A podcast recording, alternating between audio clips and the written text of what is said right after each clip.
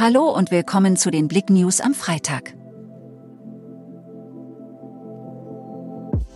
Geier, leblose Person im Heideteich entdeckt.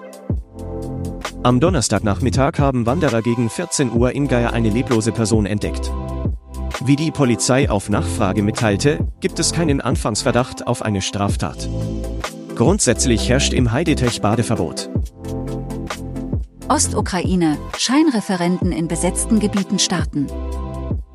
Im Süden und Osten der Ukraine beginnt Russland mit den Scheinreferenten. Ohne Zustimmung der Ukraine, unter Kriegsrecht und nicht nach demokratischen Prinzipien. Der Separatistenchef in Donetsk spricht vom Durchbruch in eine neue Realität. Aktuelle Entwicklungen dazu auf blick.de.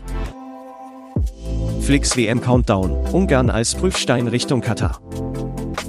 Jetzt tickt der WM-Countdown. Auf den Tag genau zwei Monate vor dem ersten Gruppenspiel bei der Fußball-WM gegen Japan will Hansi Flick ein sportliches Signal absetzen. Mit einem Erfolg gegen Ungarn soll die deutsche Fußballnationalmannschaft heute Abend um 20.45 Uhr in der Nations League die Tabellenführung in der Gruppe 3 der Liga A übernehmen. 16-jähriger Mopedfahrer von Auto erfasst und schwer verletzt. Ein 16 Jahre alter Mopedfahrer ist bei Treuen im Vogtlandkreis von einem Auto erfasst und dabei schwer verletzt worden. Eine Autofahrerin sei am Donnerstagabend nach links abgebogen und habe dem Jugendlichen dabei die Vorfahrt genommen, sagte eine Polizeisprecherin am Freitag. Danke fürs Zuhören. Mehr Themen auf blick.de